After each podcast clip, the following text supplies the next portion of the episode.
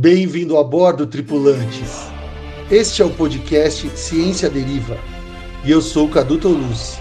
E eu sou Bruna Hirata. Seremos os comandantes do podcast Ciência Deriva, que tem como rota principal te auxiliar a navegar nas águas, por vezes turbulentas, por vezes de calmaria dos oceanos da ciência e sustentabilidade, vislumbrando a carreira profissional que emerge no horizonte. Então subam a bordo e não esqueçam de apreciar a vista.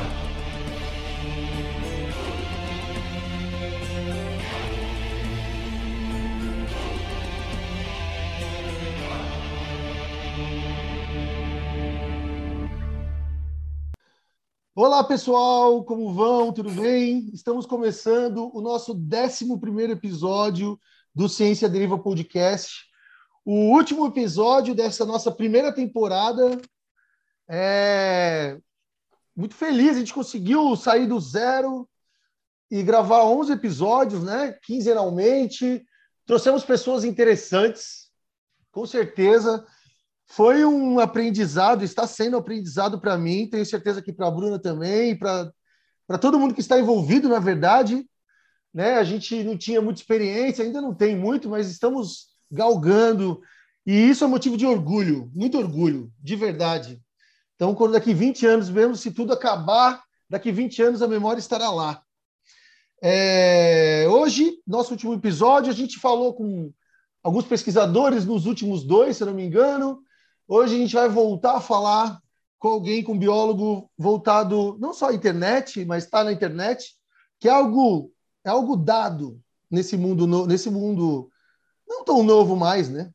E já que não tinha Orkut nos anos 2000, estava nascendo, né? Na verdade, no Brasil, no, fora do país era até, até, até anterior. Mas, enfim, passar a bola para a Bruna, que na verdade é Bruna Hirata. eu descobri, sei lá, 15 Depois dias. Depois de 10 episódios, o Cadu aprendeu meu nome. É, exatamente. Mas como eu falei durante 10 episódios Bruno Hirata, eu não, eu sou uma pessoa com, né, que não tenho contradição. Então, olá, Bruno Hirata, tudo bem? olá, senhor Cadu Tolucci. Tudo bem, né? Tudo certo, tudo bem. Também estou muito feliz da gente ter conseguido chegar até aqui, até o 11 episódio. Foi muito difícil, né? A passos é, curtos, né? A gente está conseguindo chegar, está construindo aqui o nosso podcast. E hoje a gente tem a honra, tem o prazer de receber um biólogo que atua diferente né, do que a gente já tem conversado nas últimas entrevistas. Hoje a gente vai receber o biólogo Tai, que ele é biólogo e educador ambiental. Thay, seja muito bem-vindo, muito obrigada por aceitar o nosso convite.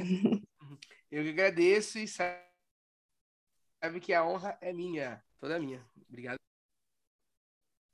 Maravilha. É, tá, então a gente começa, como eu falei para você, primeiro agradecer você em público, né? Agradeci não em público, agradecer em público. E para começar, a gente a gente tem uma pergunta padrão, que é a pergunta Globo Repórter, é, quem é você? O que, que você se alimenta? De onde você vem? O que você faz? É, se apresente, por favor. Bom, quem sou eu? Sou apenas um mortal com uma missão de conexão e tradução.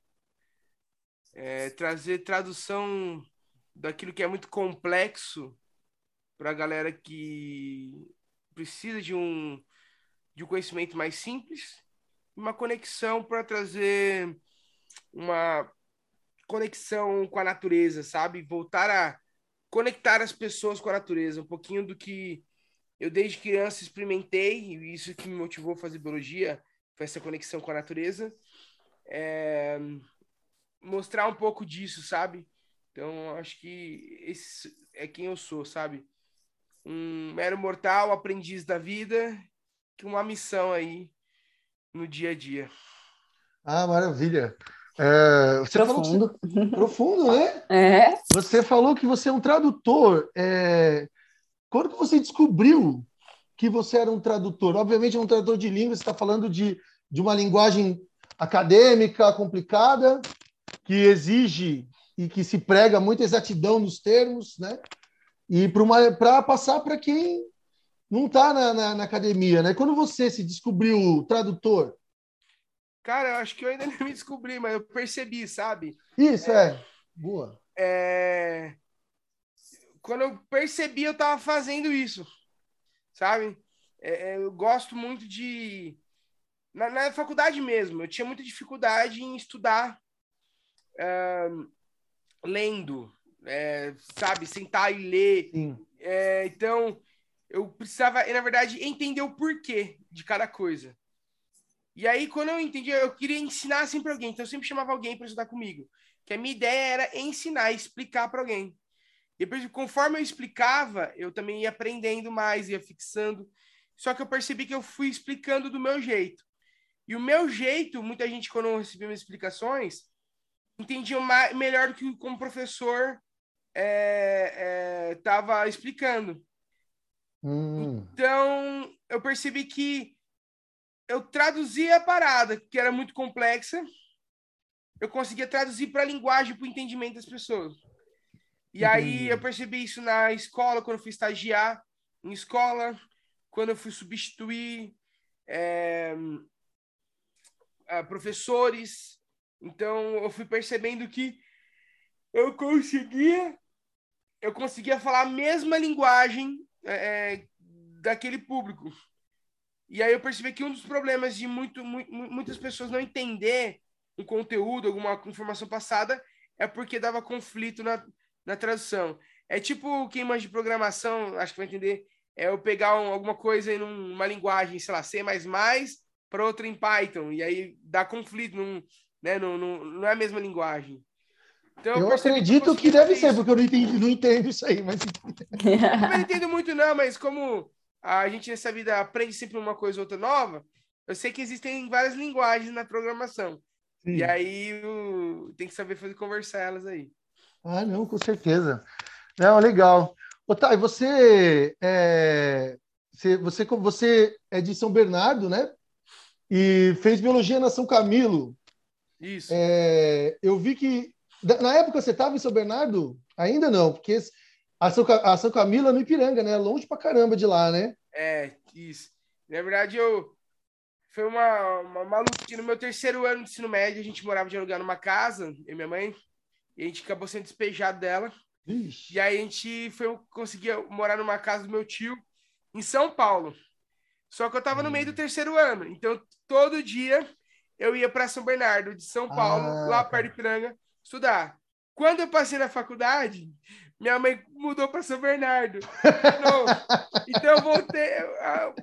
Então era uma lutinha, cara. Era, era uma luta aí para fazer em São Paulo. E o que, que você. Quando você entrou na faculdade, qual que era a sua ideia de trabalho? Ou você Fazer biologia muito... marinha. Biologia marinha? Uhum. Você gostava do quê? De, de mergulho, do, dos bichos? Era uma coisa meio abstrata? Cara, não sei porquê, cargas d'água eu falava que ser biólogo marinho. Acho que eu achava bonito, sei lá. Acho, hoje eu olho para trás e falo, o que, que tinha na minha cabeça para querer biologia marinha, sabe? Tipo, por quê? O que que deu? Não sei. Eu sei que até acabei fazendo mergulho é, é um pouquinho antes de entrar na facul estudar, fiz um curso, é, só não dei continuidade porque era, é, um, é um hobby barra esporte muito caro. Uhum. E... Mas entrei falando que eu queria ser biólogo marinho. Não sei por quê, porque eu nunca. Não, é uma coisa que sempre me atraiu, sabe? Hum, acho que eu entrei biologia e falei, ah, vou fazer marinha porque é bonito, sei lá. É. Sabe que eu entrei na faculdade querendo trabalhar com comportamento de macaco? Porque eu acho que porque era bonito, entendeu? Você, você sei lá, você via os macacos, você via as pessoas filmando os macacos. E aí depois. Eu acho que teve, teve uma época que o projeto Tamar também estava muito em alta, né? Talvez é. possa. Né? ter chamado a atenção. É. E aí você vai entrando na área e às vezes você percebe que não é nada daquilo, né? Que no fundo, sei lá, trabalhar comportamento, às vezes você tem que ficar lá três horas vendo um bicho que não está fazendo nada. Nossa, eu, teria, eu, eu não aguentaria, não, eu sou muito ativo. É, né? Quando é que você descobriu assim que não era biologia marinha que você queria e você viu que você realmente tinha outro lado aí? Cara, eu percebi que não tinha área. Falei, se eu quiser isso, eu não vou trabalhar na minha vida. Porque biologia marinha você trabalha com. É, é bolsa, é estágio. é, é muito treta você trabalhar. É, por mais que a gente estava na, na, época na, na, na, alta do petróleo, um monte de estudo, rolando aí Petrobras lá em cima, um monte de biólogo trabalhando com isso, é, não tinha tanta área para você trabalhar mesmo. Era mais voluntariado, bolsa, pesquisa. Então eu falei assim, cara, é, e na faculdade você não vê sobre isso, é, é. tem poucos cursos sobre isso. Tem então, que fazer por fora. Eu até cheguei a fazer um curso de resgate de pinípedes, né? Só Nossa. que eu fui vendo que não, não ia ter área, sabe? E aí, várias crises, né? Porque é, eu estava numa faculdade da área da saúde. Então, eu tinha aulas de eixo, uhum. com enfermagem, é, com fisioterapia, é, com nutrição. Então, minha bioquímica foi 100% em humano. Sim. Eu aprendi bioquímica na faculdade em planta. Eu tive que estudar depois. Então, eu não aprendi, por exemplo, ciclo de Krebs na, nas plantas, nos animais, foi aprender no ser humano. Às vezes a fotossíntese mesmo, né? Como que, é, que ela vai ser feita, né? É, foi aprender só em fisiologia vegetal. Na parte de bioquímica, a gente não, eu aprendi, não foi um professor de biologia que deu pra gente. Sim. Porque quando eu entrei na faculdade, começou esse negócio de eixo. Pessoas uhum. do mesmo, é, que tinham matérias similares, faz, é, cursos com matérias similares fazer aula junto. Então, até a turma passada minha, o pessoal teve com biólogos, foi, então, eu tive fisiologia, é, bioquímica 1, bioquímica 2, biofísica, tudo com eixo, tudo voltado para o humano. Então, eu não estava vendo nada muito é, animal, planta, sabe? Estava vendo muito mais humano. E aí, o que eu queria era biologia marinha. Opa, não, não vai ser legal a área. Então, eu entrei até numa crise. Eu pensei em em sair, cursar de novo medicina ou biomedicina, porque a mentalidade que minha faculdade estava me levando era muito para isso. Então eu entrei em umas crises doidas aí. Até o dia que encontrei uma, uma veterana que me deu uma mega oportunidade. Você foi trabalhar onde? Trabalhar no Museu Catavento. Ah, lá é um lugar muito massa, né? Muito bom mesmo. Fantástico, lá é fantástico. Eu tava Lembra o curso de Pinípedes? Sim. Essa veterana eu conheci no curso de Pinípedes. Ela foi super receptiva comigo, muito fofa, sabe? Me ajudou pacas. Nossa, maravilhosa. Acho que a última vez que eu vi ela foi isso. Um dia encontrei ela no elevador, eu tava meio desgostoso da vida nisso. Tava querendo sair do trabalho que eu tava, que eu tava trabalhando que não era com biologia. É tinha feito estágio em escola, não tinha gostado muito, causa do clima, coordenador, diretor com professor, sabe? Era escola particular? Era. E, tipo, eu acho assim... que tem essa dificuldade com o pai, né, cara? Escola particular, às vezes, ela é mais. Tem essa coisa, né? É, cara. Não, tem que cumprir o livro, tem que terminar o livro. Se não dá para terminar o livro, não dá para fazer nada diferente. É, hum, mano, os caras tinham um laboratório mega equipado lá. Não usava. Eu comecei como estagiário. Eu ficava lá, mano, morrendo lá, sem fazer nada. Um saco. Aí eu comecei a trazer umas aulas diferenciadas, né? É, umas aulas de laboratório. É, pegava a matéria na teoria e colocava e fazia alguns experimentos práticos com os alunos. Então, pô, desde aprender cor, corpo humano, peguei um pulmão de boi, um fígado de boi, é, coração de boi e vamos ver na prática como que é isso daí. É, sabe, vamos ver Chilema e Fluema, fizemos experiência lá com as plantas de caule grosso, fazendo eles verem é. Chilema e Fluema. É, pô, vimos, tiramos DNA de morango, vimos célula na, na maçã, na maçã no, na cebola. Na cebola. É. Pô, coisa que eles tinham lá, eles tinham lá kit de tipagem sanguínea, de RH sanguíneo lá, vem, vencendo. Não, vamos, vamos fazer. Vamos, vamos fazer o pessoal saber tipo sanguíneo, como funciona. Só que aconteceu? A escola começou a podar. Mas por que, que você acha? É o problema da educação de hoje. Gente, mente fechada, metodologia antiga, fechado para o novo, fechado para coisas que às vezes não é o método da apostila. É, foge Sim. da apostila, é, não dá para terminar a apostila, então o pai vai reclamar que pagou 5 mil reais na apostila e não terminou, É. sabe? Então, eu fui ficando desgostoso, eu fui vendo os professores desgostosos, falei assim, cara, se eu continuar aqui, como profissional, eu vou morrer. Então, a Sim. educação formal não é o que eu. Né? Então, eu tava nessa crise. E quando eu encontrei essa minha amiga no, no elevador, é, a gente bateu um papo, eu falei, eu falei um pouquinho do que eu tava. Falei, cara, vai abrir um estágio eu trabalho, lá no Catavento. Dá seu currículo. Aí, beleza, vou, vou, vou direcionar lá. Dei, fui chamado para entrevista. É, e aí, quando eu fui fazer entrevista lá, tinham cinco pessoas. Eu, que nunca tinha trabalhado com essa parte, um outro amigo também não, e três rapazes que trabalhavam com isso. Rapidinho, você estava no terceiro ano, né? Oi? Você estava no terceiro ano da facu, né? Tava no segundo. Segundo ano. E aí, quem eram desses caras? Vinícius, do Papo de Viola. Ah, Ah, É que passou por aqui. é. Ele comentou tor- de você na entrevista dele, É. por sinal. É. Aí a gente se tornou amigo ali. Antes de canal, antes de canal, tudo. Tanto que uma boa parte do canal, no começo ali, eu tava junto.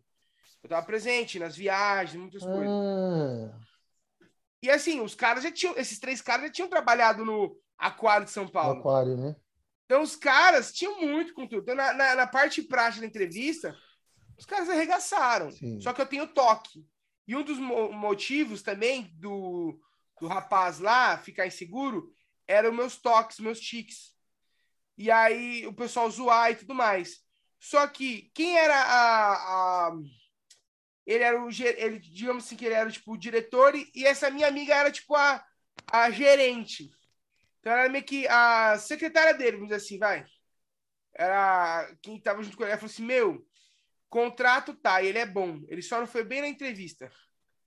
Porque Oh. ele tava muito nervoso. Mas se você der uma chance pra esse menino, esse menino vai te surpreender. Aí não tinha mais vaga. Eu, eu, for- eu só tinha três. Aí ele falou assim: olha, vai abrir uma outra sessão, que é a parte de- de terra, geologia, ecologia. Vocês têm, você tem interesse? Eu falei, tenho. Aí depois de umas duas semanas ele me chamou para essa sessão. Aí, Ah, beleza.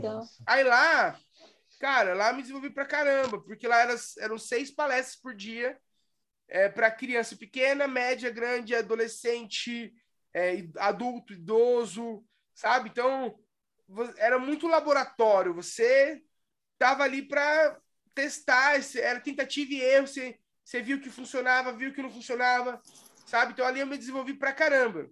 E até anos mais tarde, antes desse rapaz sair, eh, esse meu eh, chefe que estava me decidindo me contratar, me contou essa história. Que ele Ah. pensou em não me contratar. E se ele não tivesse feito isso, ele teria se arrependido. Ele não saberia, mas ele teria se arrependido. Porque eu era um dos melhores monitores dele. Putz, Olha cara. só. Eu vi uma frase no seu, num post seu que network vale mais do que dinheiro. É a prova, né? Que essa menina abriu um caminho para você, né? Não, não, não, não necessariamente na carreira inteira, mas é para porta importante. Primeira porta, Não, né? não. Primeira É. A oportunidade. carreira inteira. É, você vê, Talvez verdade. se eu né? não tivesse trabalhado no Catavento, talvez eu teria trocado a minha faculdade para biomedicina, para medicina, para É alguma verdade, outra né? área. Você estava no segundo ano, né? É? Deixa eu fazer uma pergunta, cara. Você estava falando, me, me aconteceu que duas, na verdade. A primeira é do, é do seu toque. Eu acho que isso deve ter sido uma coisa que te deixava com confiança, abalava a sua confiança, acredito eu. E como que você, como que você fazia? Você tentou um trabalho de botar a cara, certo? De ir lá e ser monitor. É, a- é, qual- o que, que você pensava para dizer assim, não, é, não vão rir de mim, sei lá, que não vão, não sei o que, a palavra que vinha na sua cabeça na época, no sentido de te deixar para baixo, de, entendeu o que eu quero dizer? Sim, sim. De, e, e, e outra pergunta, assim, lá no, no, no museu, vocês tinham um texto pronto ou não? Vocês bolavam o texto de vocês? É, quando a gente entrava lá, os monitores antigos passavam para gente. Tinha lá o conteúdo, mas meio que o pessoal fazia um copy, e cola, né? Sim. ficava uma semana. Ficava uma semana com o pessoal, e aí ficava vendo eles falando e depois reproduzia igual um papagaio. E aí, partir daí, né? Uhum. É, Então, a gente começou assim. Com o tempo, fui vendo que tinha algumas coisas erradas, tipo telefone sem fio, sabe? Sim, sim. É, ou desatualizadas. É, foi até uma chave, assim, que mudou muito minha forma de como ver o trabalho, assim, né? É, percebi que a gente não pode ficar no mesmo. Então, sempre tentava inovar, trazer coisas novas, corrigir o que estava errado, atualizar o que estava desatualizado. Então, isso tudo foi foi é, é foi assim, uma mudança para mim. É, o caso dos tiques e toques realmente mexe com a autoestima, traz uma certa segurança. Só que, como eu sempre disse desde criança, é uma coisa que eu aprendi a lidar. Aprendi a lidar com isso, sabe? Então, é, como eu estudei clown também muito tempo, eu fiz teatro e estudei clown. Uhum. O clown, ele é diferente do palhaço, daquele palhaço tipo patati patatá.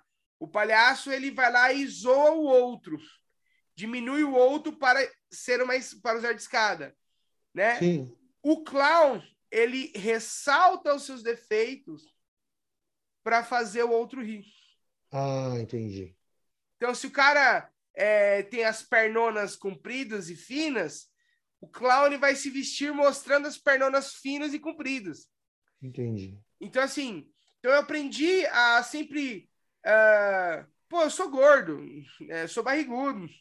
Então, é, é, é, eu brincava com isso. É uma coisa que eu aprendi a usar isso como esse defeito meu como uma escada para eu conseguir fazer o que eu precisava.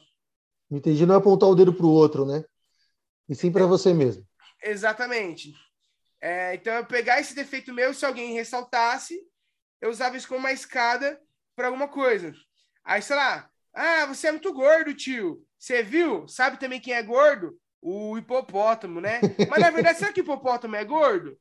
Na verdade, o hipopótamo ele tem um, um corpo bem grande, mas é porque ele precisa ter para ele se defender.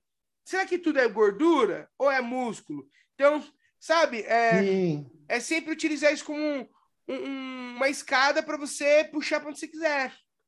Sim, sim, muito legal. Criativo pra caramba, né? legal mesmo. E você ficou lá até, até quando? Até o final da faculdade? Não, eu fiquei lá um ano e pouquinho. Nesse, é, dentro desse tempo, é, fui pelo, pelo meu destaque no meu trabalho, uma outra sessão que existe lá pediu para eu é, é, ir para aquela sessão, que não era mais de monitoria, mas era o quem fazia o intermédio entre a escola e os monitores é quem cuidava da parte de organização dos roteiros, ah, tá. resolvia problema dos monitores.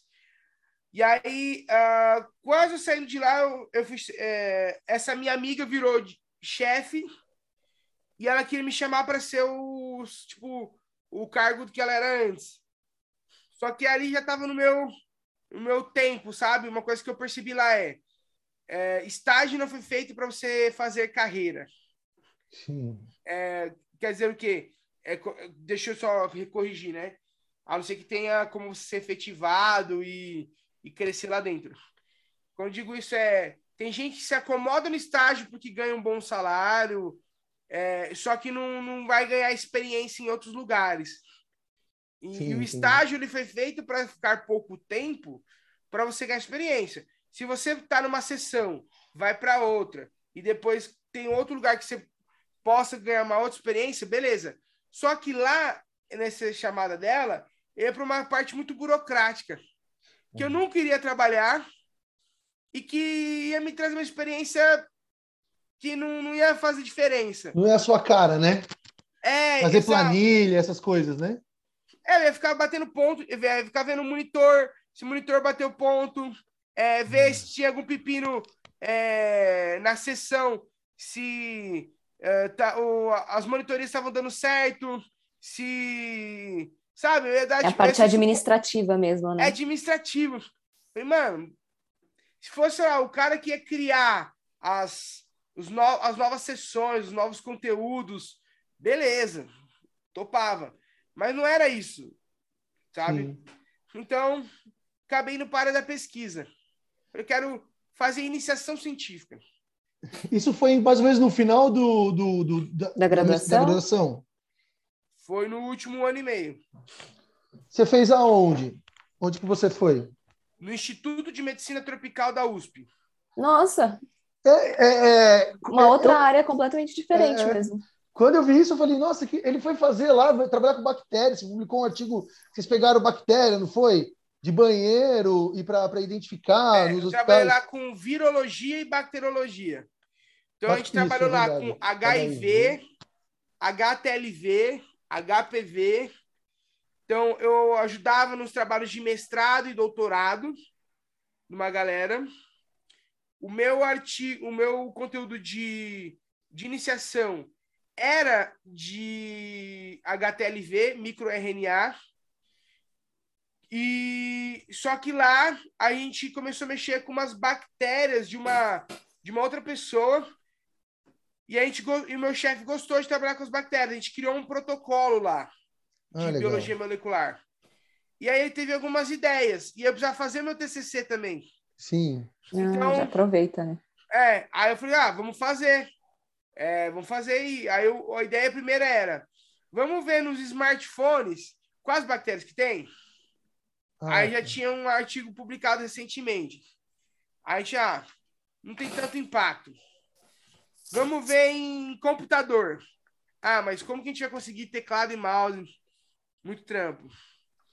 É, aí eu falei, bom, vamos ver dinheiro. Onde a gente pode ver dinheiro que tem alta circulação? Né? Feira. Nossa, É, eu achei, não é no meu bolso. Que feira ainda, ainda, se- ainda usa-se muito dinheiro. Aí Sim. naquela época, principalmente, porque eu tô falando isso aí de 2014. É, não. Não tinha maquininha em feira ainda, não. Era mais. em- é, é só era muito mais dinheiro. difícil, é, era muito mais dinheiro ainda. É, hoje até tem. Parece pouco tempo, mas maquininha começou nos últimos anos em feira. Que era muito caro, você tinha que comprar uma maquininha, né? Uhum. Tem que 400 pagar mensalidade também, né? Hã? E tinha que pagar mensalidade pela Além maquininha. de comprar. É, É. Hoje você só paga a mensalidade, a maquininha praticamente sai grátis, né? Então, a, a gente fez a coleta em feira, expandimos para o Hospital das Clínicas de São Paulo, né? O HC, que a gente trabalhava para o Hospital das Clínicas também, e aí em frente. Aí a gente coletou lá de descarga de banheiro, maçaneta de porta, é, botão de elevador, digital de Nossa. funcionário, caixa 24 horas de sacar dinheiro. E aí nisso, é, a gente percebeu que o grande problema de infecção hospitalar que o hospital tinha era por um problema de higiene.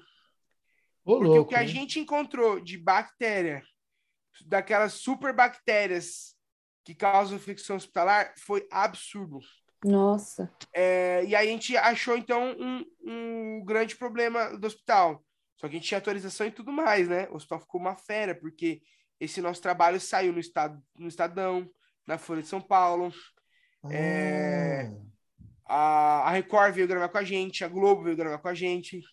Tanto que o hospital barrou a, a, a entrevista. A gente não conseguiu publicar a entrevista na Record e a Globo não pôde vir gravar. É, porque eles barraram. Porque dá um escândalo absurdo isso. A Sim. chefe do meu chefe quase foi mandada embora. Só que ele tava nem aí. Nem aí. Ele tava. Ele falou, gente, ele, ele- ele é árabe, né? Mas, gente, qual o problema? É, Se achou isso é bom, porque acha. Agora corrige o problema. Hein, Augusto? Porque ele, já, ele não conseguia falar Tairacan, que é meu nome. Ele se chama de Augusto. Hein, Augusto? Augusto é meu, meu nome compulso, né? Aí, é, é, poxa, a gente está ajudando vocês.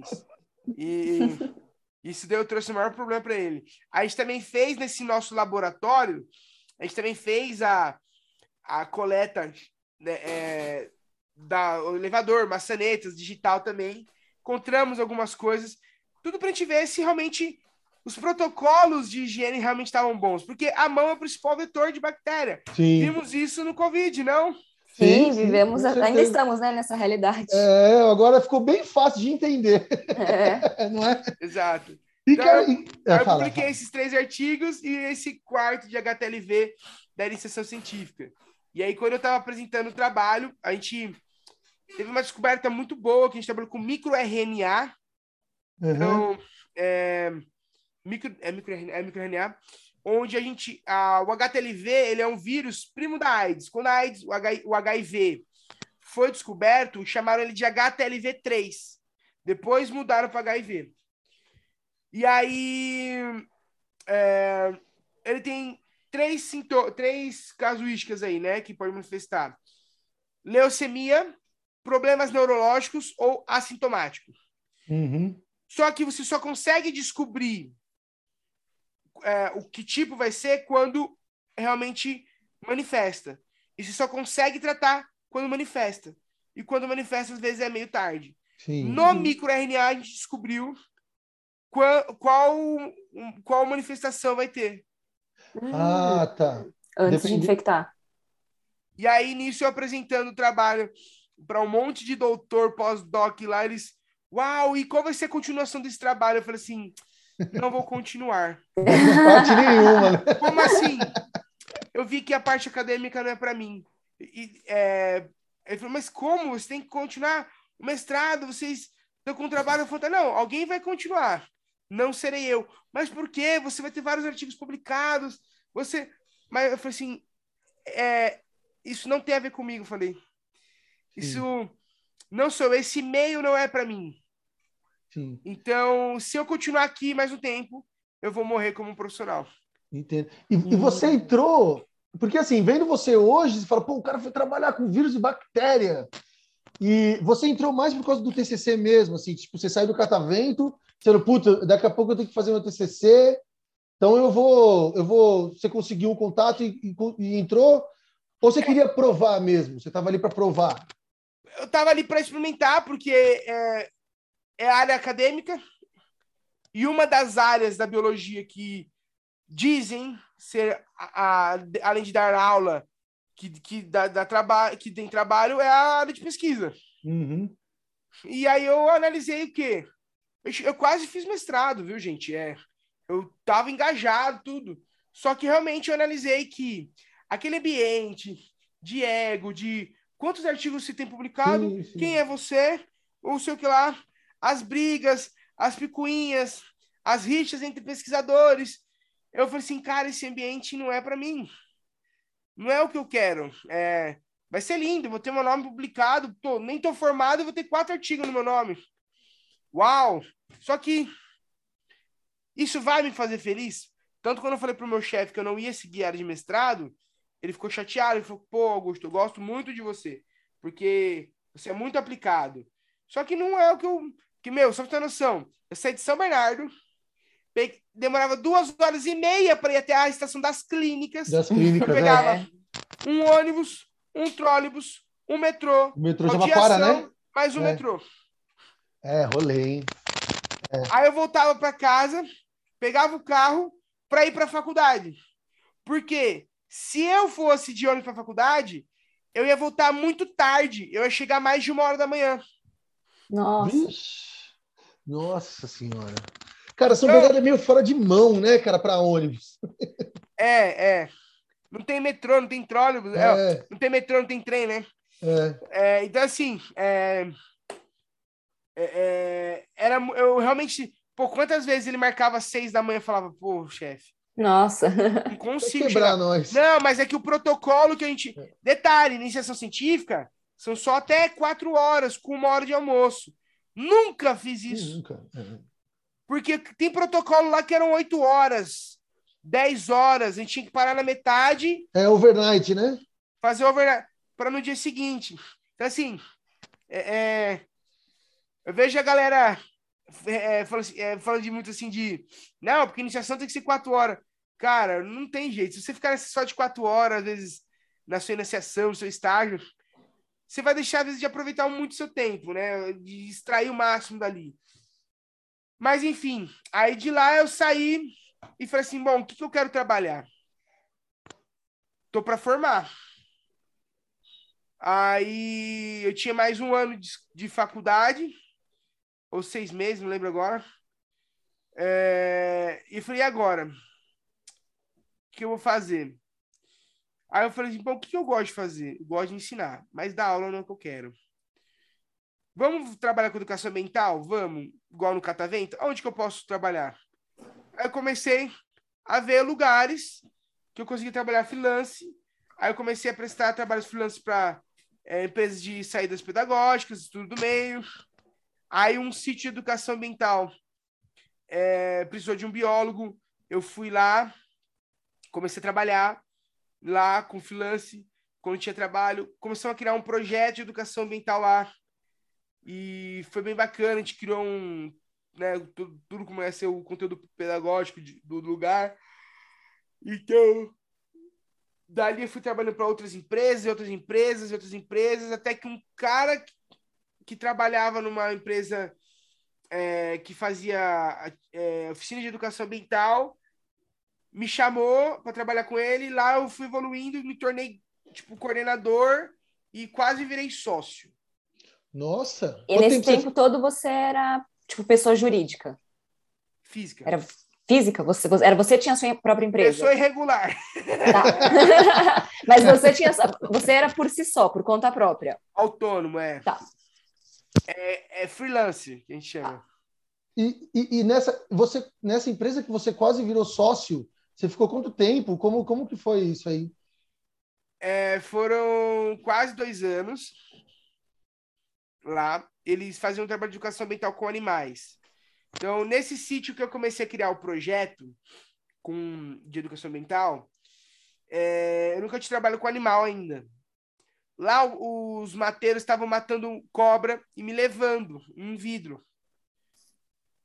E aí, na quarta cobra, terceira cobra, não lembro agora quantas foram, eu fui questionar. De onde vocês estão tirando isso? A gente está matando aqui quando aparece e o chefe manda dar para você.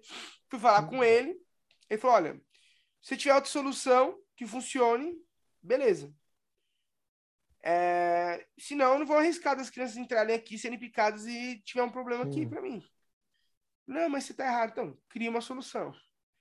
Fui lá dar um treinamento para os caras de contenção de cobra. Mas primeiro precisava tirar o medo dos caras da cobra. Sim, então eu sim. tinha uma época uma corn snake que eu comprei de um amigo de faculdade. É... E fui ensinar o cara a conter jararaca. Nossa, cara. Uma corn snake. Olha a doidura. Nossa. Lá aparecia jararaca, cobra cipó. Então, assim, eu só tinha uma corn snake para fazer o treinamento. Mas eu, eu tava obstinado em fazer a parada acontecer. Então, primeiro, eu preciso tirar medo dos caras de cobra. Então, eu fiz uma educação ambiental com o animal, ensinei eles a pegar com gancho, a gente fez um gancho de dois metros quase. Eles pegavam para pegar bem longe, nem ter contato e capturar. Nesse dia foi a mudança de chave para mim. Na verdade, não nesse dia umas duas semanas depois. Quando eles capturaram uma cobra, chegaram todos felizes lá. Ô, gordinho! Ô, gordinho! Pegamos aqui a cobra, gordinho, que chamavam de gordinho. Eram três rapazes. E aí, esses três senhores, aqueles bem bronco mesmo, sabe? Que não terminou a escola e trabalhava com jardinagem, faz tudo. Hum, toma pinga no almoço. É. E aí eu vi um brilho no olhar desses caras.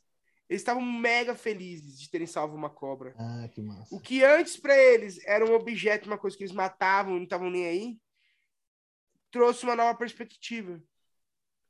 E ali eu falei, é com isso que eu quero trabalhar pro resto da vida. Hum, e aí foi ali que comecei a trabalhar com animal. Ah, então assim, você foi um start para você é, tipo, usar o animal como uma ferramenta, não, mas como uma, uma forma de, de de passar, né? A, de educar, a... né, as pessoas. É. é. um agente, eu costumo dizer que o animal é um agente catalisador do conhecimento. Como assim? É, você, eu posso pegar e falar para esse cara que cobra não faz mal. Cobra não vai matar, nem toda cobra peçonhenta. Eu posso falar que cobra com cabeça triangular, nem todas têm veneno. Ele não vai acreditar em mim, de cara. Uhum. Ele vai demorar. Porque o pai dele, a avó dele, o vô dele, o tio dele ensinou. Quem é esse cara que eu acabei de conhecer? Mas quando eu pego e tenho uma cobra ali e ensino isso, ele vê. O cérebro dele vê. E a própria visão dele fala para a cabeça dele: opa, nosso pai estava errado. Essa cobra é uma jiboia, tem cabeça triangular, não tem veneno. É uma jiboia, ela não vai me engolir. Ela não vai perseguir a gente. Ela é mansa. Nossa, ela não é gosmenta. Nossa, não é gosmenta. Nossa, é gelada. Nossa, que legal. Quando ele vê, ele estava tirando uma foto. Ah, então, sim. Isso tudo é, é neurociência, cara. É, nosso, nosso cérebro trabalha com a razão e com a emoção. Cada lado é responsável por uma coisa. Quando se só trabalha a razão, o nosso cérebro ele, ele é mais um pé atrás. Tanto que você compra pela razão ou pela emoção? Ah, pela emoção. Black Friday, 50%. Só hoje. Tá precisando de nada, peças. vai lá e compra. É. nove, só tem três, só tem duas, venha. Comprei. Sim, sim. Entendeu? A gente compra na emoção, na empolgação. Então, a gente. E, e, e educação ambiental é uma venda. Você está vendendo uma, um, um estilo de pensamento, você está vendendo um estilo de vida, você está vendendo uma ideia. E a pessoa tem que comprar essa ideia. Quando ela compra essa ideia, aí ela começa a mudar de vida. Mudar sim, de pensamento. Sim. A educação tem muito de subjetividade, de tocar as pessoas, né? É. é e aí, quando você trabalha com o animal e a informação, e aí você consegue transformar isso num infoentretenimento, que é uma informação com entretenimento, você trabalha os dois lados, o emocional e o, o racional. Uhum. Então, você está conversando 100% com a, o cérebro da pessoa. Não é a pessoa que você vai ter que conversar, é sempre com o cérebro dela. Se ela teve um trauma, você tem que mostrar para o cérebro dela que esse trauma é besteira. Quando você Sim. tem um animal, você tem ali um catalisador desse conhecimento ele vai acelerar a absorção ou a aprendizagem, uh, vai acelerar esse processo de educação ambiental. Nem sempre na primeira você consegue. É, isso que eu te você perguntar. tem que fazer várias vezes. Mas quando às vezes você tem um animal, na primeira você consegue. Você aumenta a chance de você, na primeira vez, trazer um impacto. Então, mas você, não aumenta a chance também de ter repulsa, por exemplo, uma pessoa que não gosta de copo, pode até gostar de bicho, mas não gosta de réptil entendeu? Eu gosto de cachorro, sei lá. E aí você não. Como que você faz quando você sente que você está num lugar que as pessoas estão, ai meu Deus, olha lá, olha lá, ele vai abrir, a, vai abrir ali a gaiola, ai meu Deus, não sei o quê. Como é que você, você usa de tática para. Eu vi, por exemplo, que você fez trabalhos com o pessoal de, da polícia, acho que municipal, né? Então ali é um público meu que talvez não, não, não está propício vou dizer assim, ou então está com o coração aberto para ir lá e manusear um animal. Como que você quebra esse gelo? Qual, né? Como que você faz isso na prática, entendeu? Legal. Bom, ontem mesmo eu estava numa empresa fazendo uma atividade de educação ambiental lá com é, todos os uh, funcionários, desde peão de chão de fábrica até os executivos. É, falando sobre meio ambiente, sobre tráfico de animais, falando sobre caça, sobre matar animal, sobre resgate está falando, falando toda essa educação ambiental ali com eles. É... Então, não só com eles, mas teve condomínios que o pessoal mata cobra, é. mata animal silvestre lá. Então, eles chamam a gente lá para dar treinamento para a equipe de manutenção e uma educação ambiental com os moradores, por exemplo. Né? Como que a gente faz? É, é leitura corporal, leitura visual. É, você vai, vai trabalhar isso, você vai ver como a pessoa tá. Você tem que achar essa pessoa, porque da mesma forma que você pode tirar o medo dela, você pode piorar o medo dela. Verdade. Tá? É, pode ser um, um gatilho de, de um problemaço. O catalisador do medo. uhum, exato, exato. Vou contar um caso bem legal. Tava num condomínio em Atibaia, eles estavam matando cobra lá, e aí tinha uma moradora que a gente tava come... ia começar o... o. A gente ia começar o treinamento. E aí ela tava lá na porta, assim, do salão de festa lá do condomínio. E aí eu falei assim. Hum, falei assim, Vem cá, entra aí, sinta-se vontade. Eu até brinquei. Sinta-se em casa. Aí ela, não, não, não, aqui, aqui tá bom. E ela de olho nas caixas, né? De transporte. Aí eu falei, hum, tem medo. Tem muito medo. E aí eu fui falando, etc. E eu sempre fui olhando para ela, brincando com ela, falando do animal, falando que não tinha problema. E aí eu falei assim, bom, agora eu vou tirar, hein? Aí eu peguei e mostrei a cobra, de longe. E aí eu comecei a pôr no pescoço, eu brinco, mostro, tranquilo, faz carinho. Sempre chama uma criança ou alguém para tocar, sentir, falar o que sentiu. Então, não é só biólogo, mas alguém que está tocando falando, olha, ela é gelada. Olha aquilo. Uhum. Para trabalhar o quê? As pessoas, elas são visuais, auditivas, sinestésicas e orais. Então, algumas aprendem falando, olhando, ouvindo e sentindo. Então, sempre nas minhas palestras eu trabalho essas quatro visões, essas quatro é, é, formas de, de, comunicação. Por quê? Todas as pessoas têm essa, essa, essa linguagem, só que uma é mais auditiva, outra é mais visual, outra é mais sinestésica. Então, eu fazia eles olharem, fazia o cara, é, alguém que era mais sinestésico, tocar e, e tipo, nossa, é gelada, nossa, que pavor. Então tudo isso vai vai trabalhando ah, com todo aquele grupo. Então eu vou despertando interesse nessas pessoas com medo e aí você vai quebrando algumas barreiras.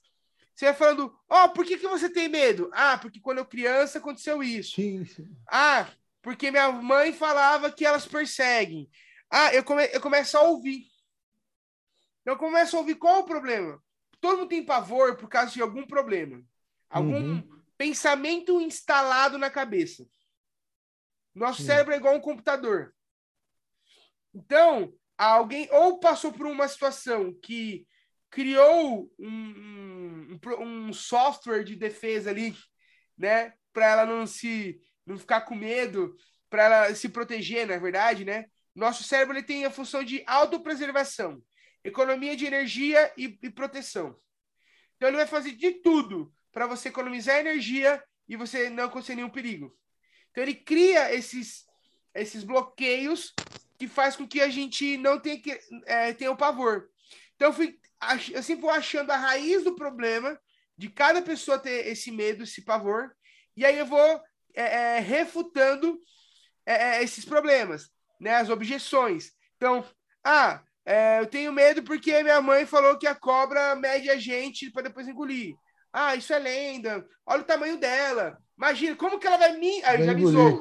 Como ela vai me engolir? Olha o meu tamanho. É mais fácil eu fazer o X-Bacon dela. Sabe? Então, é, é, sempre também com bom humor, sabe? Para trabalhar essa questão do racional e o emocional. É, então, a gente vai trabalhando essas objeções. No final, a gente ainda vai fazendo aí uma, uma brincadeira, né? É, um momento de interação, e eu falo: olha, você quer passar a mão? Vem sentir como é, como é, é geladinho, como não é gosmento. Passa a mão aqui. É... Ó, vou segurar a cabeça, ela não vai te morder. Então a gente sempre incentiva a ter o contato. Normalmente, se a pessoa não quebrou as barreiras durante a palestra, é no contato que ela quebra. Ela quebra. Sim. 90% das vezes. Depois do contato, ela vai lá e põe no pescoço. Eu, de... eu normalmente não ponho de pescoço em pescoço. Eu costumo focar em pôr no pescoço de quem tem medo. Porque eu quero fazer ela fechar os olhos e sentir a cobra andando. Sentir a conexão. E aí, nesse cara da Bruna, tem que fazer isso com ela, cara. Nossa senhora, eu tô aqui imaginando, eu já tô passando mal.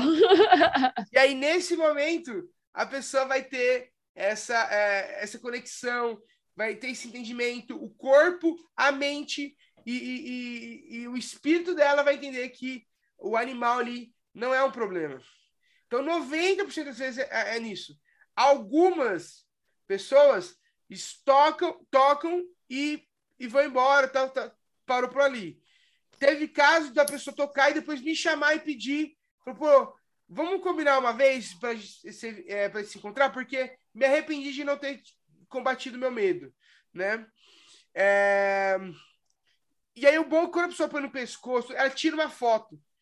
E dali ela tem sempre aquela lembrança.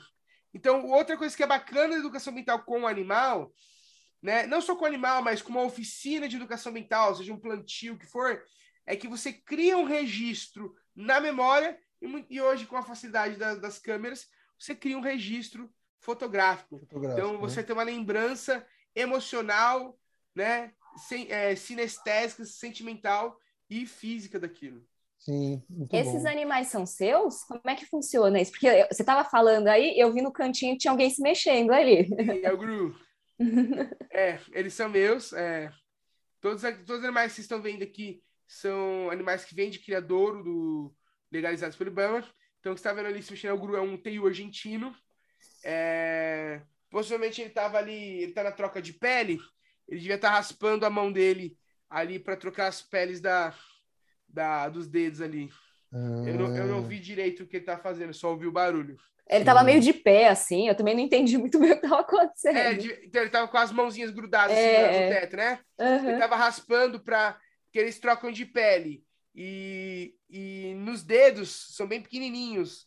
Então eles precisam raspar para soltar. Se ele não uhum. trocar essa pele nos dedos, é, isso garroteia e necrosa, e eles perdem os dedos. Uhum. Então, eles né, para trocar a pele, eles vão raspando nas coisas. É. Nossa, Otávio, é uma coisa que eu fiquei muito curioso, cara, assim, e a gente vai entrar também no papo que a gente já pouco tem que ir para o final. É, é, você, quando você começou com as suas palestras, né, e com a educação ambiental, e aí você foi para o Frila, você já tinha animal? Porque, assim, pelo menos eu na faculdade eu conhecia gente que tinha cobra tal. Aluno hoje eu conheço lá da IB que tem também. É assim, não é, obviamente cobra, lagarto, não é um animal que todo mundo tem. Mas você encontra, assim, né? Pessoas que gostam e tem. Você, você já tinha, aí você, com a medida que você foi para educação ambiental e percebeu que poderia ser uma área que você poderia se especializar ou então se fixar, sei lá. É, aí você começou a aumentar ou você já sempre teve essa vontade, cara? E, e aí e aí por isso que você, na verdade, você, à medida que as coisas foram andando para você, você só foi realizando é, a vontade de ter esses bichos e tudo mais. Então, eu sempre tive vontade desde pequeno. Era eu e um amigo meu, inclusive a gente começou a fazer a faculdade de biologia junto. Eu tenho um amigo meu desde três anos de idade. A gente juntasse desde o pré até hoje a gente é amigo. É, ele fez biologia, ele entrou um ano antes que eu. Eu repeti, eu repeti a quarta série por causa dos problemas de família. Eu acabei é, reprovando um ano por falta. E, e aí ele começou um ano antes que eu biologia, eu comecei um ano depois. E eu e esse amigo gostavam muito de cobra, tanto que a gente ia para os acampamentos e a gente ia ca caçar, entre aspas, né? E procurar Sim. cobra. Né? É, então, assim, teve um acampamento que a gente, tipo, sei lá, tinha acho que 9, 10 anos. O vô dele tava lá e tinha uma, parecia uma cobra, uma cobra d'água. E aí o vô dele pegou, lá eles mataram a cobra. Aí o vô dele pegou essa cobra, levou para casa. Então toda vez que a gente ia na casa desse amigo, não, mostra a cobra. Ele tava lá, cobra preservadinha. é, então a gente era o nosso, oh, nosso santo grau, né? Sim, sim, sim. Então, na faculdade, eu conheci um amigo que tinha algumas cobras, eu, e, na verdade, esse meu amigo tinha uma cobra, uma corn snake, na época eu estava na faculdade. Eu fui na casa dele depois de uns dois anos que eu não via vi essa cobra, tirei foto, postei até no Facebook. Mãe, quero uma dessa. né? Brincando assim. É, e minha professora de zoologia acabou comigo. Acabou comigo. Você tá maluco? É uma corn snake. É, não, não. Esse animal ilegal. Blá, blá, blá. E, meu, me detonou. Animal silvestre em ficar na natureza. Eu tenho essa foto aqui em algum lugar. Eu postei esses tempos até. Animal silvestre tem que ficar na natureza. Você tá maluco? Blá, blá, blá. E aí esse meu amigo virou para mim e falou assim, esse amigo da faculdade, né? Não não que, que tinha cobra. Um, um que estudava comigo. Cara, foi besteira, dá pra ter sim, eu tenho vários em casa. Aí ele falou, pô, sempre quis ter uma. Tá, melhor pra começar uma corda. Eu comprei, mas minha mãe tinha medo. Meu pai não queria nem olhar Imagina. pro animal, sabe? Era, foi bem luta, assim. Então eu tive uma, duas, três cornes, fui tendo alguns animais, só que todos ilegais. A gente, é, lógico, assim, eram exóticos, não eram coletados da natureza, mas não tinham documentação. Então, é... beleza. É, é, ficava na minha, tinha lá tudo. Quando eu comecei a educação ambiental, eu comecei a fazer com os animais legais. A, a empresa que fui trabalhar, esse cara viu que eu fazia trabalho com animal e que eu era muito bom. Ele viu que eu fazia clown, me indicaram para ele. E aí eu fui trabalhar na empresa dele com animal. Nisso eu comecei a trabalhar com os animais dele e a gente começou a falar sobre tráfico. Isso começou a me incomodar. Sim, imagina. Uhum. Eu comecei a me sentir hipócrita. Sim. Aí eu comecei a dar aos meus animais ilegais, porque eu estava me sentindo hipócrita. É, porque você fala uma coisa e faz outra, né? Exato. Só que esse, esse cara trabalhava em aniversários. E eu não gostava de fazer aniversário com bicho, porque a metodologia deles que eles faziam não era uma, tão bacana, sabe, pro animal. É, eu não me sentia confortável, tá? E aí eu falei, cara, vamos pra escola. Falei, escola é onde vai ter grana. Olha, aniversário é muito limitado. A gente tem escola, é projeto, vamos. Ah, não tenho tempo. Falei, deixa que eu toco isso. Aí eu comecei a fechar algumas escolas. E aí começou a rodar, rodar. E aí por isso que ele me chamou para ser sócio. Porque ah, tá. eu comecei a fazer umas funções que, mano, eu comecei a trazer muito dinheiro. É. Tinha que ser sócio. Papo de 30 pau por mês. Nossa. Tá ligado? Que uma escola que você vai, você pega uma escola com 500 alunos, você fecha, é, é, fechava 15 reais por aluno. O aluno paga como se fosse uma ida ao zoológico. Faz as contas. Ah, a gente ah, pegava 5, 6 escolas por mês. Então, assim, era muita coisa. Só que quando ele começou a achar para ser sócio, eu comecei a ficar mais por dentro da parada. E aí eu é, era o dono dos animais era um veterinário, aí comecei a ver que os animais não eram bem cuidados, comecei a ver algumas coisas erradas de é, cuido do animal, o animal morre, pega o chip daquele animal, implanta no outro. Putz, é. Aí eu comecei a ver essas coisas. Aí eu comecei a ficar desesperado. Aí ele criou um problema lá. Tipo assim, ah, pra você virar sócio tem que me dar 20 mil. Ah, mas cara, você não tem nada. Tipo assim, se só tinha o CNPJ aberto, eu não vou entrar na sociedade dos aniversários. É da escola. Quem tá trazendo a escola sou eu. eu acho injusto você me cobrar 20 mil para entrar na, na sociedade da sua empresa que, teoricamente, não tem nada. Aí, não, vale 20 mil. Aí eu falei, ah, aí eu, eu falei, quer saber, mano? Eu acho que essa é a deixa. Uhum. Porque eu vi que eu não ia conseguir corrigir esse problema de coisas erradas. Uhum. Aí eu falei assim, aí para não sair como, ah, esquece, falei, ó, te dou 2.500 e é isso aí. E, e falo mais, nem quero mais os animais desse cara, eu já estou comprando uh, para mim. Ah, tá. Aí, aí eu falei, vou comprar os, os, meus. Eu não vou querer mais pegar animal com esse cara. Aí ele, não, mas é muito mais cômodo com ele, porque com ele a gente não vai ter. Não, é, aí ele, não, não quero esses bichos aí que seu que você vai comprar. Eu quero o dinheiro. Aí depois de um tempo, aí, não, aí ele brigou comigo.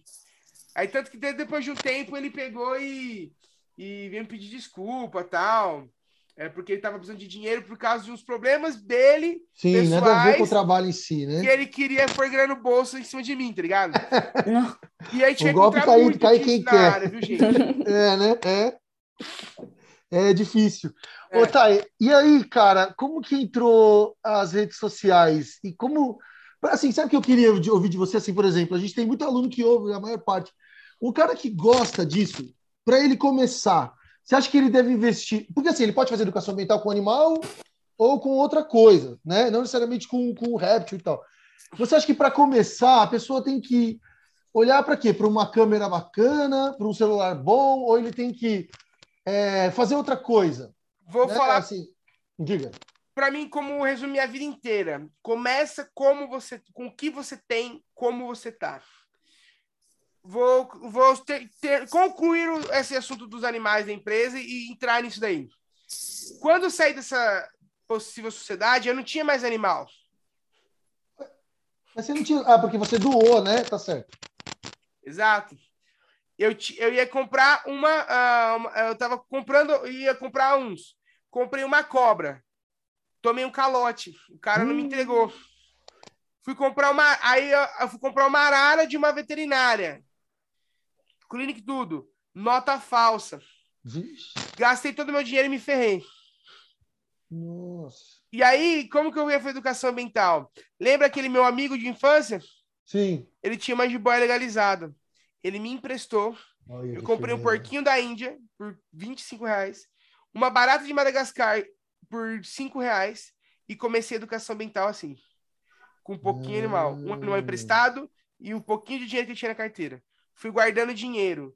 Aí, é, comprei essa cobra desse meu amigo. é, que depois de tempo ele precisou vender. Comprei depois um Loris. Depois comprei um TU. E fui de trabalho em trabalho. Fazendo com o que eu tinha. Conquistando aos poucos. Muita gente quer abrir uma empresa e já não vai começar enquanto não começar o site, enquanto não tiver equipe, enquanto não tiver uniforme. Cara, primeira coisa que eu falo para você que vai começar a trabalhar, começa com o que tem como tá. Se você tiver condições de começar grande e o negócio, mano, tá super certo de sua. dar certo, beleza. Mas comece pequeno. É, uma coisa que fez muito sentido para mim foi uma pessoa que um cara que pegou e investiu 400 mil reais numa empresa, uma empresa de alto porte, só que ele quebrou. Mas ele Ixi. tinha know-how para isso. Mas qual que foi o erro dele? Ele começou 400 mil, mas ele não tinha cliente ainda. Então ele teve que ficar aí um ano com uma empresa Sim, galgando, pagando Nossa. caro, né? pagando funcionário. Ou seja, começa pequeno e vai crescendo na medida com que você cresce. A mesma coisa para quem vai começar nas redes sociais. Começa pequeno. Quer começar a gravar vídeo? Grave com seu celular. Comece com o celular. Ah, mas é, é, não tem dinheiro para comprar uma, um- uma câmera. Começa o celular. Tem um pouquinho mais de dinheiro, não dá para comprar uma câmera ainda? Melhora o seu celular. Aí, depois que juntar dinheiro, compra uma câmera. Meus equipamentos também de filmagem hoje do canal é isso, começou com o celular. Hoje a gente tem duas câmeras, um microfone. Antes não tinha microfone. Então, começa assim e vai, e vai adquirindo aos poucos. Sim, É melhor desse jeito do que você começar de uma vez eu esperar para começar bem. Tem gente que às vezes espera muito tempo estar pronto, ter o equipamento para começar a fazer o- ou tá formado. pra- Cara, você pode começar a gerar conteúdo é, a partir da sua faculdade já. Você não Uhum. precisa estar, tipo, form... é lógico, não tô falando atuação de trabalho, né? Tô falando, tipo, começar, sei lá, quer fazer educação ambiental na internet, você pode começar a falar de animal, é, falar da natureza, falar sobre problemáticas da natureza, já estão na faculdade. Você não precisa, na verdade, nem ser formado, nem, nem, nem estar na faculdade para falar disso, né? É uma temática Sim. que todo mundo precisa ouvir. Então, tem gente que espera demais estar pronto para começar um conteúdo na internet e às vezes pode ser que ele perca o time. Isso aconteceu Sim. comigo, sabia? Ah, é? Como que foi isso aí? Sabe quando o Vini começou o papo de biólogo? Uhum. Uhum. Eu, eu também comecei meu canal naquela mesma época. A gente começou junto.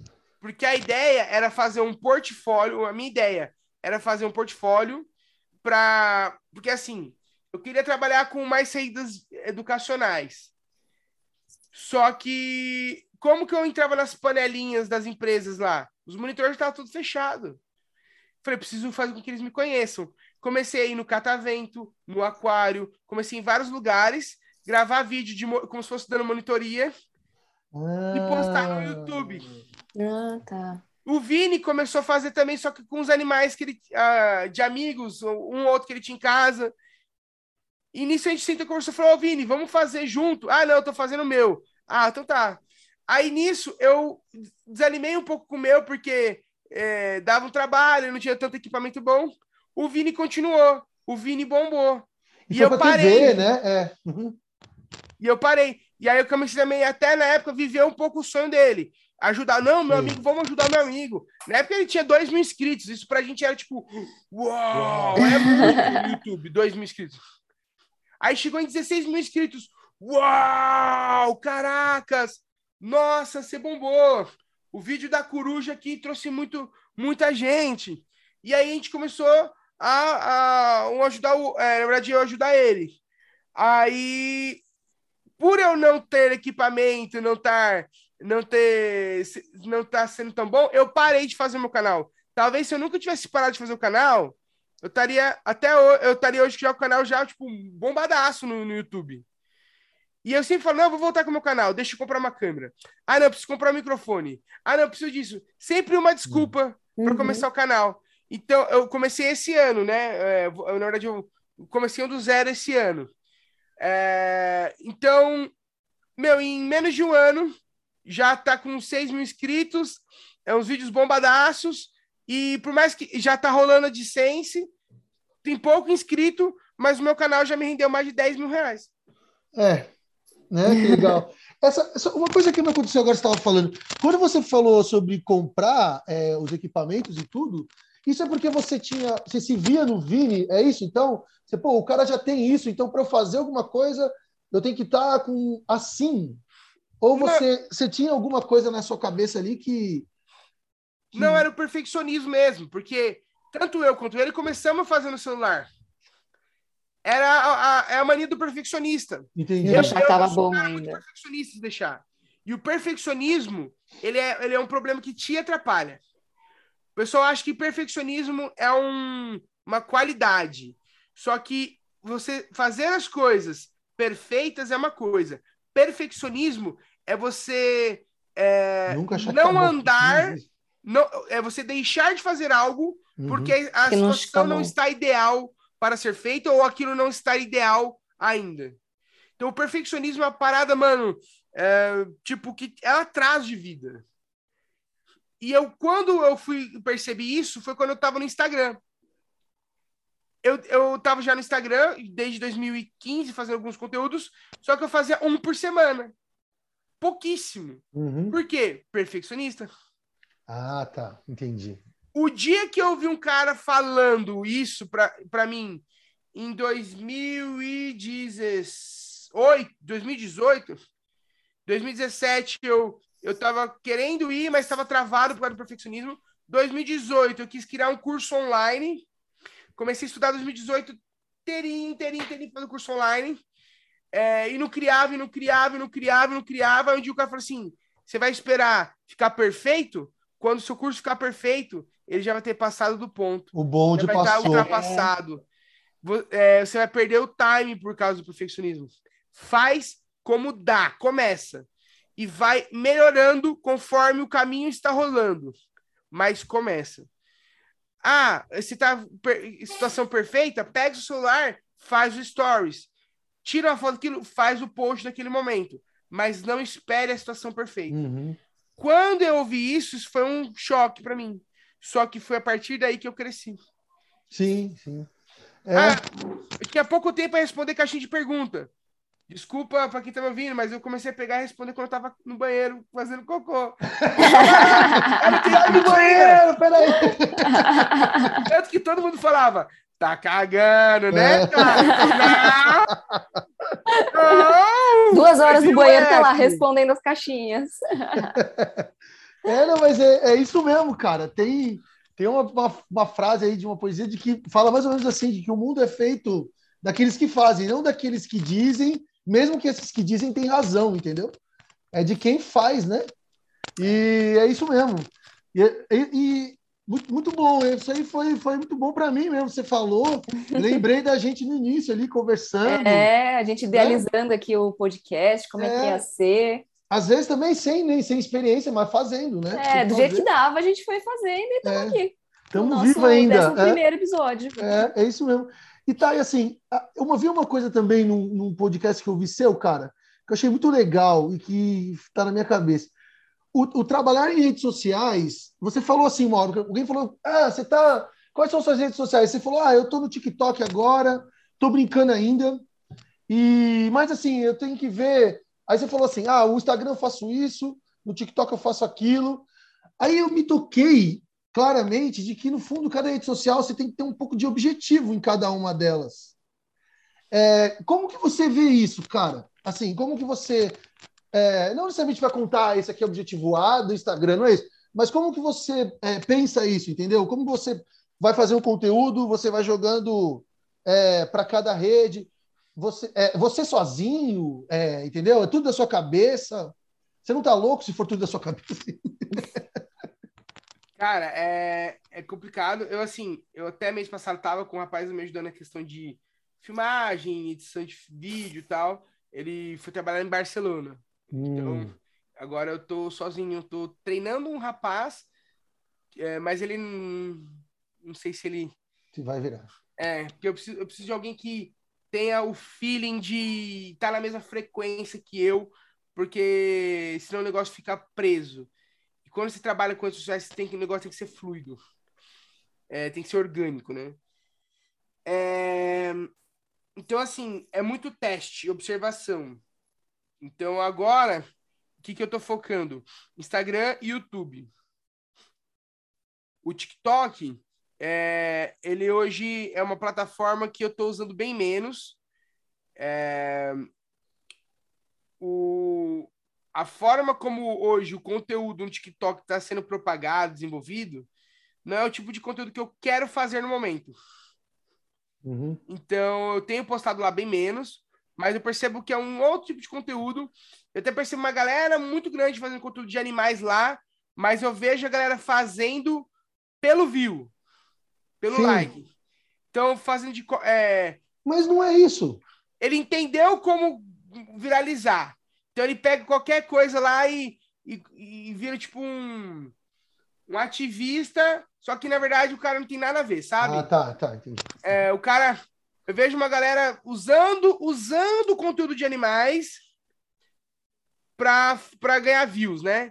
E aí eu percebi que esse conteúdo bomba muito, só que não é bem o que eu quero fazer e etc.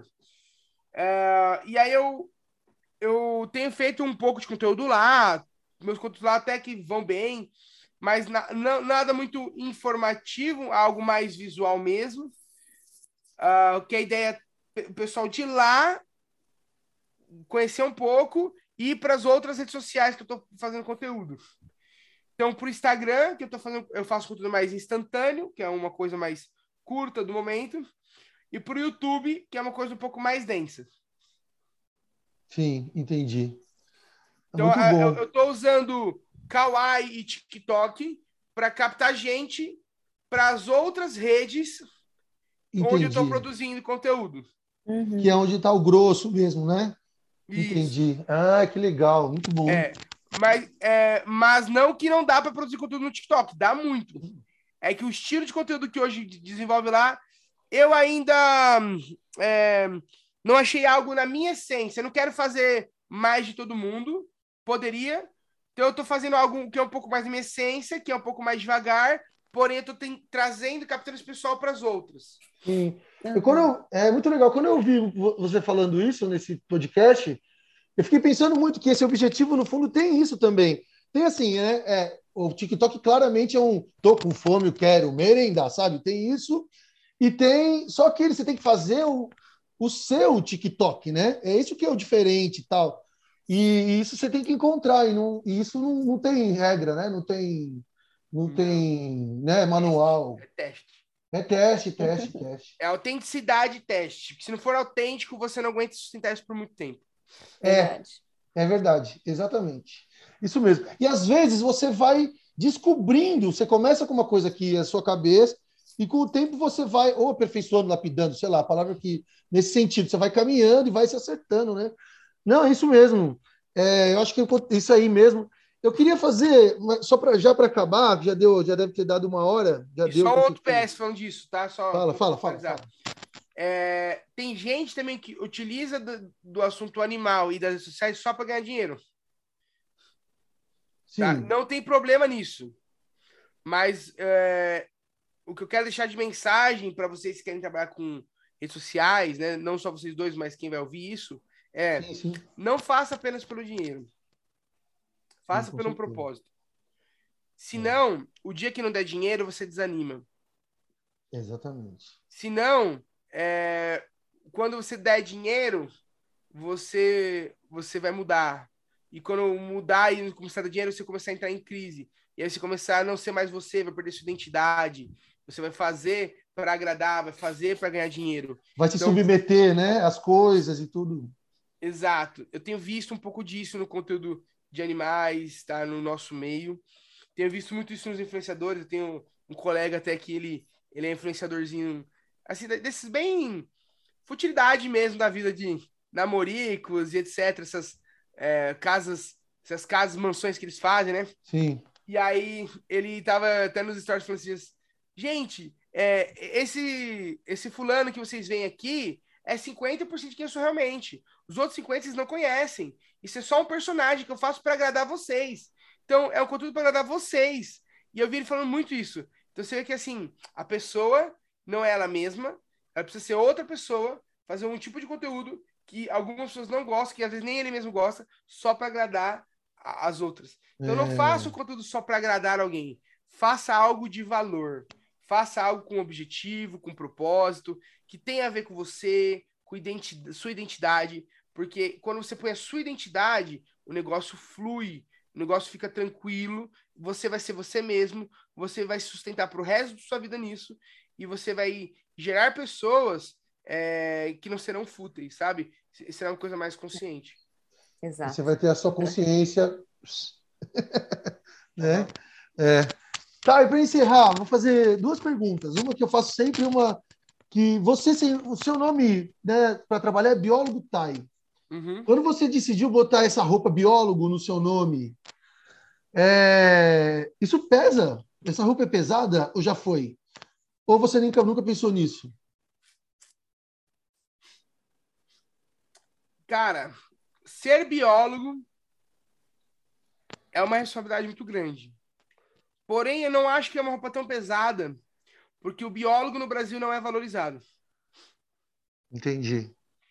É, não, não tem um peso eu chegar. Ó, eu sou biólogo, minha esposa é biomédica. Quando eu chego, alguém, eu falo, ah, sou biólogo. Aí alguém, é biomédica. Nossa, biomédica. Uau! sei o que lá, isso. Você vê como o pessoal olha para ela, como trata ela. Entende? Entendo. E pergunta do trabalho dela. O biólogo. Então, o biólogo, ah, é, é ser professor. Ah, não deve trabalhar nada. Então, o biólogo hoje, ele não tem mais um peso, como já teve um dia, é, não, tem, não tem mais tanto um peso, porque ele é muito desvalorizado a profissão. Sabe? Entendi. Muito. Uhum. É um Sim. profissional muito desvalorizado. As pessoas não enxergam valor, não enxergam propósito no biólogo. Então, não, não acho que é um peso tão grande da, que a população enxerga. Mas é, é uma responsabilidade muito grande quando você tem o nome biólogo e você fala é, pelo, pela natureza. É uma coletividade né? também, né? Um grupo, né? Um, um, é um nome que, né? né? Assim, que muita gente é biólogo como profissão, né? Uhum. É. é muito bom. E tá aí, a última pergunta, pelo menos da minha parte, é qual que é o, o que que o, o Tainaran, certo? É isso? Seu nome? Tairacan. Tairacan se orgulha na sua carreira? Ser eu mesmo. Como assim? é, ser eu mesmo, é, poder falar o que eu penso, ter a minha identidade, sem estar preocupado em não ser eu para agradar alguém, sem estar preocupado em não ser eu, ser outra coisa, outra pessoa, apenas para ganhar likes, inscritos ou um público. É, então, se eu tô mal, eu tô mal, se eu tô bem, eu tô bem, se eu preciso falar uma verdade, eu falo. É, se eu precisar chegar num colega e falar, cara, puxa, você tá fazendo educação mental com um bicho legal. Já pensou nisso? Pô, lá no começo, quando eu comecei, eu, eu, eu tive esse problema. Então, é, tem gente que passa o pano, então eu vou lá e troco ideia. Então, o que eu preciso falar, eu falo, sabe? É, não tô aqui para agradar ninguém, mas eu sim eu, sabe? É, não finjo ser uma pessoa diferente nas redes sociais só para ganhar like. Não crio um conteúdo que poderia ser viral, igual eu poderia estar tá indo lá na natureza, pegando bicho peçonhento e gravando um freehand com uma cobra peçonhenta na mão para ganhar views. Mas eu não estou preocupado com views, estou preocupado em ser eu quem eu sou e passar um conteúdo de valor. Não importa que isso alcança mil pessoas, 500 pessoas, 3 mil, 20 mil e não um milhão, igual muita gente alcança aí. Mas pelo menos eu alcancei alguém com conteúdo de valor, sendo eu mesmo. Ah, maravilha. Muito bom. É isso aí, cara. Bruno, tem alguma pergunta? Vamos pro final, como é que é? Tudo certo. ah, então, tá aí. Muitíssimo obrigado por você ter aceitado nosso convite novamente. É... Agradeço. Foi aí. muito legal, eu aprendi foi, bastante. Muito gostoso ouvir. É, foi bem bacana. E é isso aí, cara. Eu acho que para quem vai ouvir e quiser se aprofundar mais, é sempre é um, a conversa de um podcast é sempre inicial, eu acho. Depois eu acho que ela abre portas e você pode é, ir atrás daquilo que te motivou a ouvir até o final e a, a, a sei lá, o que você gostar e tal. Eu acho que esse é o intuito. Se você. Esse vídeo vai para o YouTube, se você gostou, por favor, dê like, clique, faça as coisas. Que inscreva no canal. Inscreva no canal. Ativa o sininho. Ativa é. o sininho. Essas Deixa coisas... um comentário. Isso, isso. Essas coisas que, que, querendo ou não, também fazem parte do jogo, né? E, e como você bem disse, não é só para ela que a gente vive. Então é isso, cara. Tá, muitíssimo obrigado. Espero que você tenha gostado dessa, dessa hora aí que a gente passou. Eu, pelo menos, aprendi muito e agradeço imensamente. Com certeza, foi muito bom. Muito obrigada, Thay, por ter aceitado o nosso convite. Eu que agradeço. Para mim foi uma honra. Desculpem não poder é, atingir a expectativa de alguém aí, mas dei o meu melhor. É isso aí, gente. Então, você com certeza, com certeza, com certeza você atingiu a expectativa assim. É, e chegamos ao final do nosso 11 e último episódio do Ciência Deriva da primeira temporada. Dessa, da primeira temporada. Da primeira temporada. É. Você não deixou molhar o bico, entendeu? e eu quero agradecer aqueles que estão ouvindo. A gente a gente está pensando em mudanças e melhorar. E espero que a gente. Acho que o Tai falou uma coisa que ele, é verdade. Vamos com o que a gente pode. E é isso que a gente está fazendo mesmo, de verdade. Então, quando você falou, eu realmente achei. Eu estava me vendo ali. E, e é isso, gente. Muitíssimo obrigado e até a próxima. Este foi o podcast Ciência Deriva, uma produção dos alunos Alanis Negri, Luiz Calazans, Giovana Malentac, Paulo Cardoso, Bruna Nascimento e Jaqueline Bernardes, além dos professores Cadu Tolucci e Bruno Irata todos da Universidade em Morumbi. Muito obrigado e até a próxima!